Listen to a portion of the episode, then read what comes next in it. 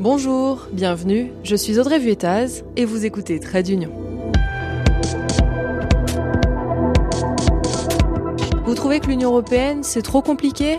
Vous êtes au bon endroit, vous allez tout comprendre. Et si vous aimez le podcast, n'hésitez pas à lui mettre 5 étoiles sur votre plateforme d'écoute, ça aide pour le faire connaître. Manifestement, c'est la période pour tenir des élections législatives en Europe. Après la Slovaquie et la Pologne, les Néerlandais sont appelés aux urnes mercredi 22 novembre. Une élection qui va se faire dans un mouchoir de poche.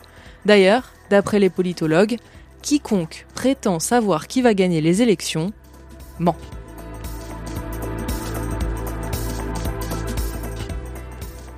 L'enjeu est de taille, il faut remplacer Marc Routeux, le Premier ministre en exercice depuis 13 ans, c'est toute une génération qui a grandi avec lui.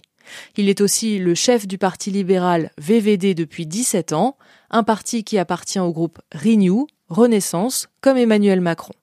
Bref, c'est une personnalité avec de l'expérience, un très bon négociateur, qui avait réussi à s'imposer sur la scène internationale, notamment avec les crises successives dans l'Union européenne. Il avait énormément d'expérience et même si très souvent j'étais pas d'accord avec lui, même si très souvent j'étais très gêné euh, que lui, il, représentait mon pays. En même temps, il faut dire qu'il avait énormément d'expérience et de euh, était capable de, de, de, faire des compromis, de faire des résultats, d'obtenir des résultats. On lui avait quelque part confié l'Europe. Donc lui, il faisait l'Europe, tandis que le gouvernement s'occupait du pays. Et, et, et, ça lui a donné un poids politique énorme.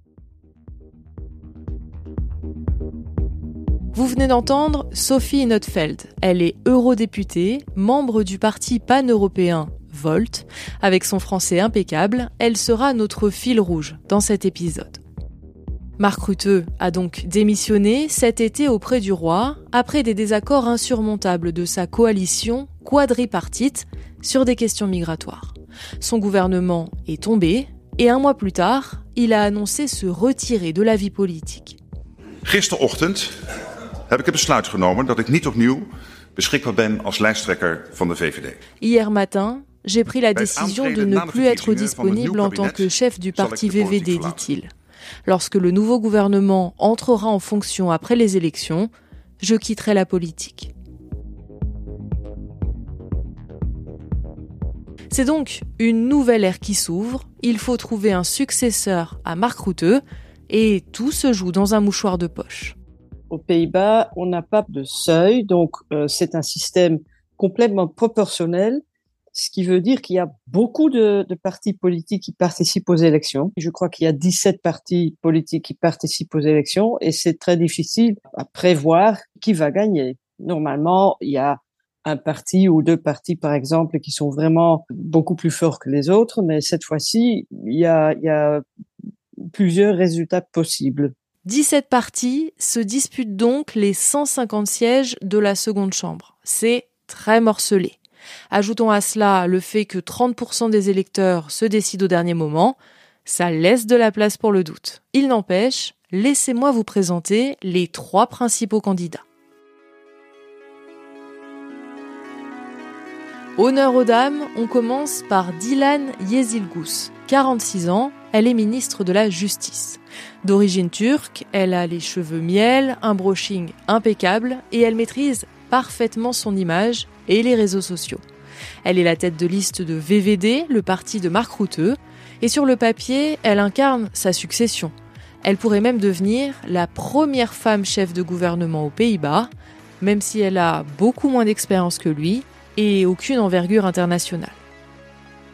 Autre fait surprenant, même si elle est d'origine turque et ancienne demandeuse d'asile, elle est prête à s'allier avec l'extrême droite pour gouverner. You know, I came as an eight-year-old refugee to this country, and I know what it means to um, to seek for freedom and to seek for safety and security. And if you look Je suis arrivée dans ce pays en tant que réfugiée âgée de 8 ans, dit-elle, et je sais ce que signifie la recherche de la liberté et de la sécurité. Et si vous regardez la situation actuelle aux Pays-Bas, vous verrez que le niveau de migration est beaucoup trop élevé. Nous devons donc réduire ce chiffre afin de créer un espace sûr pour les vrais réfugiés. Bref, une personnalité étonnante. En tout cas, moi, ça me pose une question, parce que VVD, sur le papier, c'est la ligne libérale d'Emmanuel Macron. Alors j'ai du mal à voir ça en mode populiste qui gouverne avec l'extrême droite. J'ai donc posé la question à Sophie. Le VVD euh, est membre de la famille libérale depuis des décennies. Mais c'est vrai que au cours de ces décennies, le parti VVD s'est dirigé vers la droite et maintenant est devenu vraiment un parti eurosceptique populiste. Moi, je ne serais pas contraire à un sort de réaménagement du, du paysage politique. Je crois que ça ferait du bien pour l'Europe. Après cet éclairage bien nécessaire, passons au deuxième candidat, Peter Umswirt, une star aux Pays-Bas.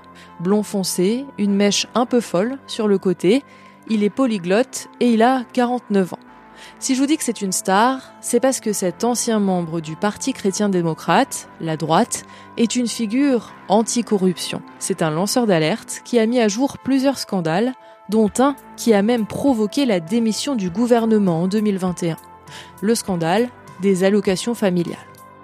Pour vous la faire courte, des fonctionnaires ont mis fin aux allocations de milliers de familles qui auraient pourtant dû les toucher, mais pire, elles ont été accusées de fraude fiscale et ont dû rembourser à tort des dizaines de milliers d'euros.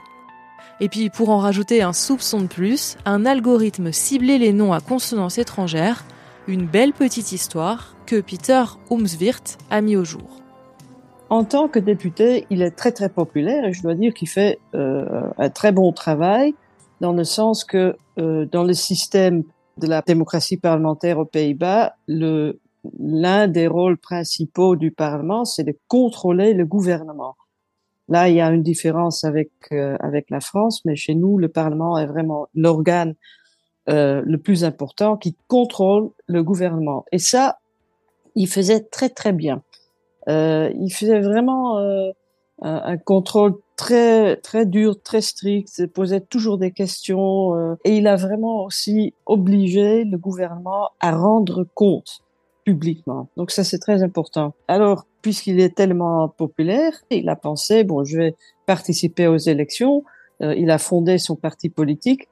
Euh, mais le problème, c'est que puisqu'il avait très peu de temps, on ne connaît pas tellement bien les, les candidates. Il a un programme électoral qui n'est pas très détaillé, c'est pas très clair où il va.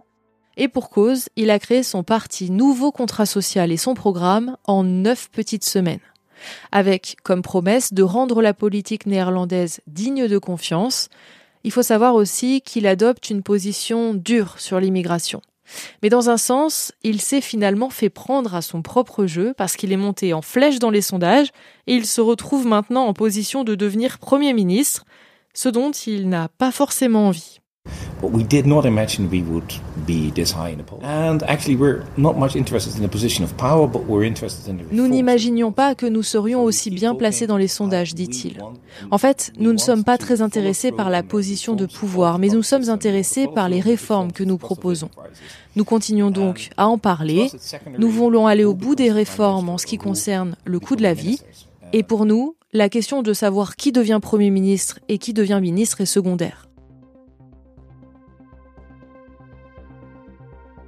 Bon, il a tout de même annoncé récemment être finalement prêt à mener un gouvernement d'experts, à voir donc si ça ira jusqu'au bout. Le troisième larron, si vous êtes un ou une fidèle du podcast, vous avez déjà entendu son nom. C'est Franz Timmermans, c'est l'ancien vice-président de la Commission européenne, le papa du Green Deal, le fameux pacte vert qui doit nous rendre neutres en carbone d'ici 2050. Il a démissionné de ses fonctions pour revenir sur la scène locale et prendre la tête d'une coalition vert sociodémocrate. Il a les cheveux blancs, une barbe longue, blanche, il a 62 ans, et voici un aperçu de son programme et de son humour. Waar we ervoor zorgen dat we in de samenleving weer naar elkaar kijken met vertrouwen en niet met wantrouwen. He, ik heb eerder gezegd, Nederland moet zijn swag weer terugkrijgen. Ik zei dat omdat ik het probeerde bij jongeren. Uh, Nous devons faire en sorte que la société se regarde à nouveau avec confiance et non avec méfiance. J'ai déjà dit que les Pays-Bas devaient retrouver leur swag. Si je dis swag, c'est parce que j'ai essayé auprès des jeunes en parlant de mojo, mais apparemment, c'est quelque chose de ma génération, avec Austin Power, alors que pour les jeunes, bon, on va plutôt dire swag. La coalition de Timmermans arrive plutôt en troisième position sur le papier, mais aux Pays-Bas, comme dans tous les régimes parlementaires, on a un peu revu le dicton du lièvre et de la tortue. C'est pas rien ne sert de courir, il faut partir à point, mais plus euh, quelque chose du genre rien ne sert d'arriver en tête, il faut pouvoir former une coalition pour gouverner. C'est pas uniquement une question d'être le parti le plus grand après les élections, mais aussi d'être capable de former une majorité. Le problème pour les autres deux partis, c'est que ce sont des partis de droite. C'est clair qu'il y a une, majorité euh, très conservateur, même populiste euh, de droite, mais il s'agit de beaucoup de petits partis politiques, euh, des, des, partis qui sont pas tous très. On peut pas faire des coalitions avec tous les partis politiques, donc le choix est limité. Euh, et donc, si par exemple le parti de Mark Rutte gagne les élections, ce n'est pas une garantie que la tête de liste, Madame Jezelgus, sera capable de, trouver une majorité. Pour finir la galerie des portraits, souvenez-vous, au printemps, je vous avais parlé du Parti paysan, BBB, qui avait fait une percée aux élections régionales et au Sénat. Eh bien, il s'avère qu'il perd en puissance dans ces législatives et qu'il est plus du tout en tête de la course les Pays-Bas, c'est un, un, pays très petit, donc il y a une, une, comment dire une superficie très très limitée, mais on est parmi les les, les premiers euh, pays agriculteurs et exportateurs au monde. Donc ça, avec le, les questions d'environnement et de climat, de santé publique et tout ça, ça, ça ne peut pas continuer. C'est évident que ce secteur doit euh, changer, doit doit être aussi réduit parce qu'on a on a énormément de bétail et ça ça, pollue euh, euh, l'air, la terre, l'eau et tout ça, ça a un impact sur la santé publique. Évidemment, il résiste, ça c'est normal. Mais ce mouvement, ces manifestations et même ces attaques, parce que franchement, euh, c'était très violent, très violent. Et ça, aux Pays-Bas, on n'a pas l'habitude, hein, pas du tout. Euh, il y a même eu un mort. Chez nous, c'est du jamais vu. Pendant ces manifestations, ils ont fondé un parti politique qui a des liens avec ce mouvement, qui est également financé partiellement par cette industrie. Et ils ont fait euh, un score exceptionnel aux, aux, élections régionales. Mais maintenant, au sondage, je crois qu'ils ont 9 sièges sur 150, donc euh, c'est pas beaucoup. Donc, pour vous faire un topo, on a trois têtes de liste, en tête, justement, dans un mouchoir de poche, mais encore faut-il que le vainqueur soit capable de créer une coalition. En tout cas, selon le profil qui sort du chapeau ou des urnes, les choses pourraient être bien différentes pour les Pays-Bas. À vrai dire, je me fais un peu de soucis pour mon pays. Après 13 ans de, gouvernance de M. Rutte, on voit qu'il y a des problèmes énormes et il y a eu beaucoup de, scandales. Et quelque part, ça ne, on ne le rend pas responsable. Je ne sais pas pourquoi. On, a toujours dit que c'est un premier ministre de, de, de Teflon. Et c'est vrai que son, son parti fait toujours assez bien au sondage, mais je crois que son successeur n'a vraiment pas les mêmes capacités de gouverner. Et en plus, elle n'a absolument rien avec l'Europe elle est très euro, eurosceptique euh, contre la migration, contre euh, les réformes, contre les réformes du, budget également. Donc très euh, très ligne dure, mais vraiment extrêmement ligne dure, populiste, euh, encore plus que Monsieur Rutte. Et déjà lui était assez populiste. Donc là, il y aura vraiment euh, une très grande différence entre un premier ministre Timmermans ou un premier ministre Jezilgus ou même un premier ministre Omtzigt qui a plaidoyé pour la, euh, réintroduction du veto, qui a lui aussi il a la, ligne traditionnelle très dure, très euh, minimaliste euh, des, Pays-Bas, tandis que Timmermans au moins il, connaît l'Europe, il, comprend l'importance il comprend l'importance stratégique, politique euh, il connaît la politique euh, aux institutions européennes, il a son réseau de contacts, etc. Donc, euh, un gouvernement sous Timmermans ou un gouvernement sous l'un des autres deux candidats, oui, ça fera un, un, une différence énorme pour l'Union européenne. Alors je ne sais pas vous, mais moi ça m'a donné envie de suivre les élections mercredi. Mais d'ailleurs, pourquoi un mercredi et pas un dimanche? Personne s'est posé la question bah justement, c'est parce que le gouvernement néerlandais veut un maximum de votants. Or, la fin de semaine, c'est plutôt réservé au repos et au culte. Alors aux Pays-Bas, on préfère la semaine. Et puis on a choisi le mercredi parce que les écoles sont plutôt vides et donc on peut y mettre des bureaux de vote.